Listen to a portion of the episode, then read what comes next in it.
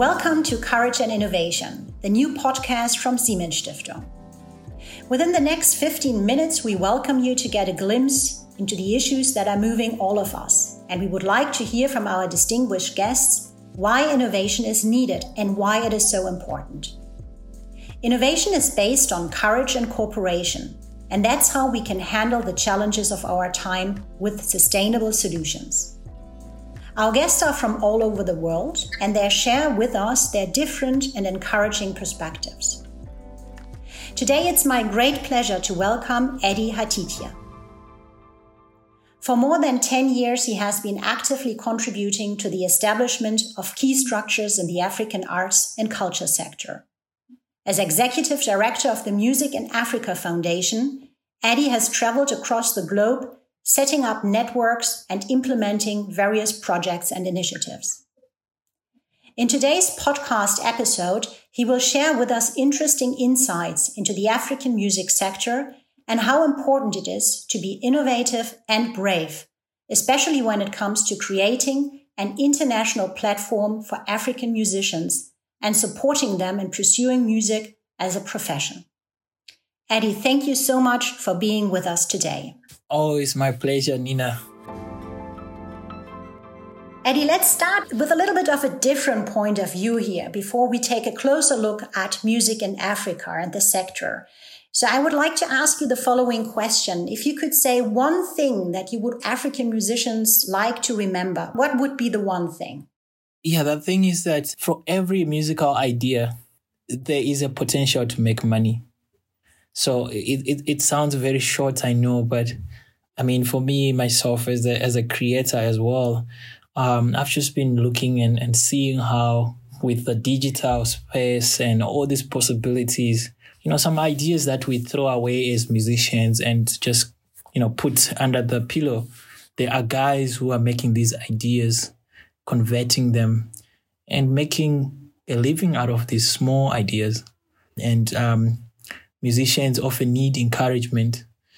And sometimes there is no one to encourage you but yourself. And so for me, the, the message is that for every idea I think about musically, I have to see it through. And, and, and I think it has worked for me um, wonderfully over, over the years. And, and this is for me having also seen other musicians um, who are pursuing their ideas and uh, being able to make a difference. Eddie, that is so inspiring and, and encouraging because I think this is exactly what you do also with your work at, at the Music in Africa Foundation, a project that really rises from close collaboration between different organizations and actors. And let me just give the audience a short update here. In 2011, Siemens Stiftung and Goethe Institute created the concept for the Music in Africa Foundation with the help of more than 100 professional musicians, academics, journalists, managers, and educators from Africa and other countries around the world. And to ensure the sustainability and to make sure it is really an African project, the non-profit Music in Africa Foundation was established in 2013 in South Africa. And now you actually have a 15 person team with regional offices in Johannesburg, in Kinshasa, in Dakar, in Lagos, and Nairobi that are in charge of development and operation of the Music in Africa um, Foundation. And you are the director of, of this foundation. But Music in Africa is much more than just an information platform. It is more importantly a networking opportunity and an opportunity for education also for musicians, for continued education. Any musician can create a profile that enables direct contact with fans, with concert promoters, and also other stakeholders from your music scene. And this in turn leads to new collaborations and contracts, seminars and workshops on subjects ranging from a wide range in the music sector, culture management, um, and also instrument building, for example, um, are part of the platform service. So let me raise my second question to you. What defines the music sector in Africa and, and what is remarkable about it when it comes to be an African musician by profession? Could you give us a little bit of your insights here? Yeah, there's this statement that one of my close industry people said, you know, in every music that we hear across the world, there is almost um, a trace to Africa. And uh, that might sound like we are overgeneralizing things here, but that's actually true. Africa is actually the birthplace of many musical forms that we enjoy today. Yet, and this is very important, yet we on the continent don't always value this statement or this reality.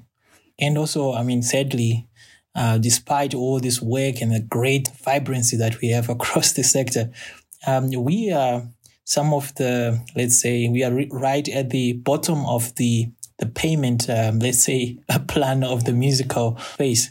So what I mean there is that unfortunately we make so much music, but we do not get, um, I think, often the, the recognition and the reward.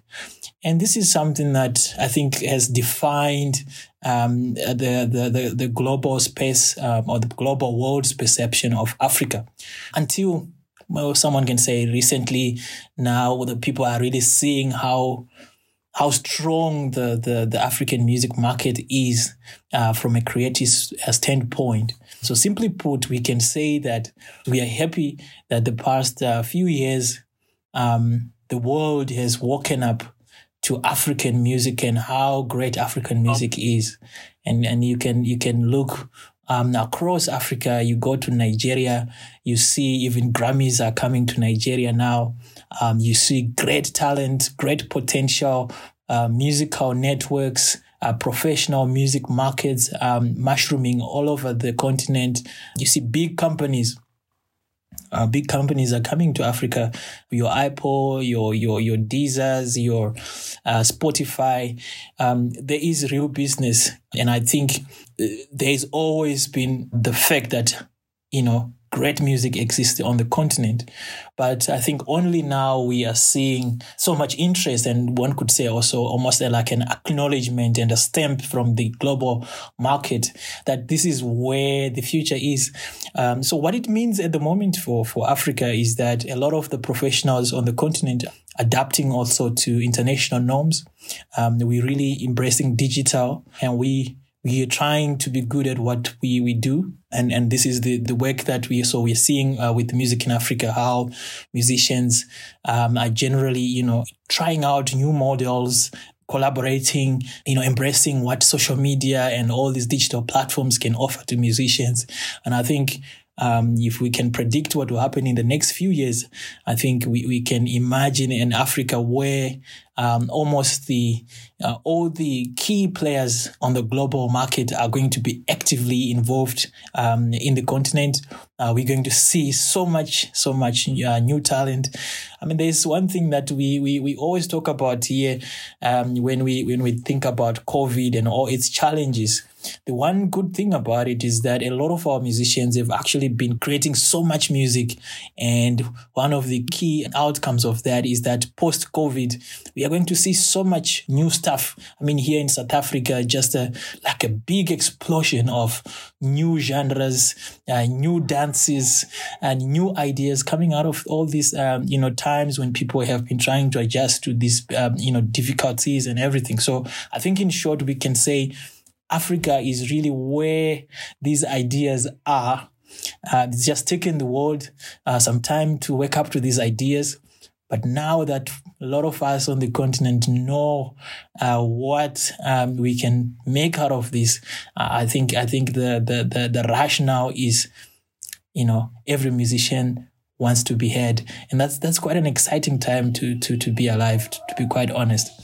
So this is this is fascinating. So you are talking about you know how to increase awareness also of, of basically the roots of African uh, music, but also promoting um, African music uh, internationally, globally. Um, you've also been talking about you know this is what you started with you know encouraging and promoting musicians to develop their ideas, to share their ideas, to work on their concepts. Um, could you also talk a little bit about some of your latest activities when it comes to additional revenue streams for African musicians. I, I, know that you do a lot of work in, in this sector and that you really try to come up with, with new innovative concepts how to create revenue streams for African musicians. Could, could you tell us a little bit about these recent exciting projects? Yes. So about five years ago, the Music in Africa Foundation, um, I think had a wonderful idea to uh, complement the work that we do with the wonderful platform that you just talked about um, with the offline activities. And that meant um, broadening out the scope of our work into actual face-to-face, um, you know, projects and initiatives. And one of those initiatives is uh, what we call the Revenue Streams for African Musicians Initiative. So simply put, what we want to do here is to understand intimately the ways in which our people on the continent generate income. Earlier on, I touched on the global narrative and the context of the music industry as we all understand it as, as participants in the global space.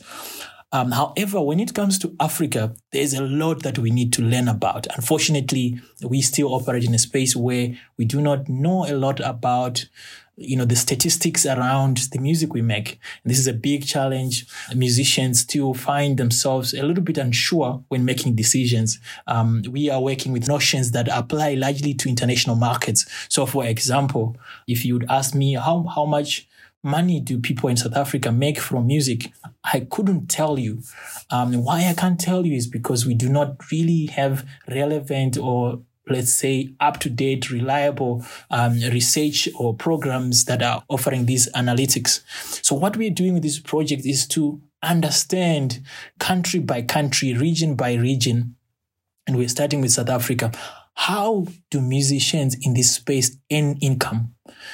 And when we develop that understanding, we, we want to rank these possibilities and to provide education so musicians can actually understand that if I am, let's say, in Johannesburg, there are 50% of musicians in this place who are already making money from, you know, selling CDs, for example, or selling uh, uh, t-shirts or selling music whatever the case may be, that knowledge is supremely important. And unfortunately, and we all know this. Um, I mean, an example we always give is, you know, if, if, if you were traveling to Africa, Nina, for the first time or to Johannesburg, and I said, okay, please, can you book a hotel for, for yourself? You check a few things. You look at a few reviews about the hotel. You see, um, what are the closest places that I can, uh, you know, visit from, from this place.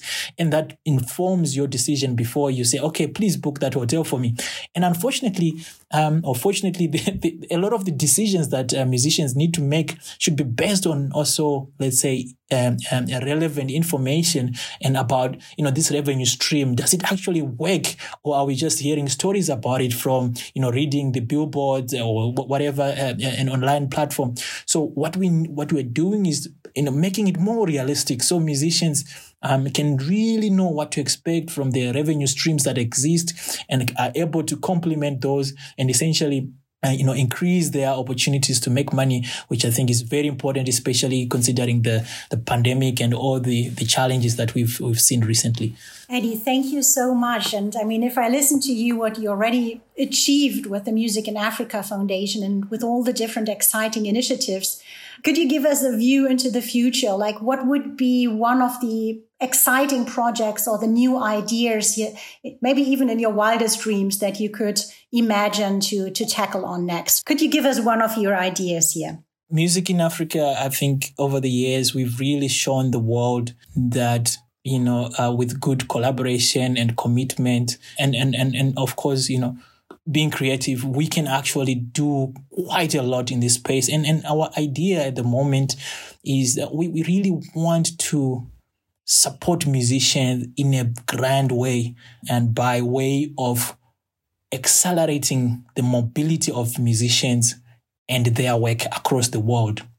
And that is going to mean uh, really putting an effort on supporting musicians to move from point A to point B. So like a mega, mega, mega mobility uh, fund for musicians mm-hmm. and their works. This, as always, is so inspiring speaking with you. Thank you so much for taking the time to speak with us and to share some of your thoughts with our audience. My pleasure. Thank you so much for having me.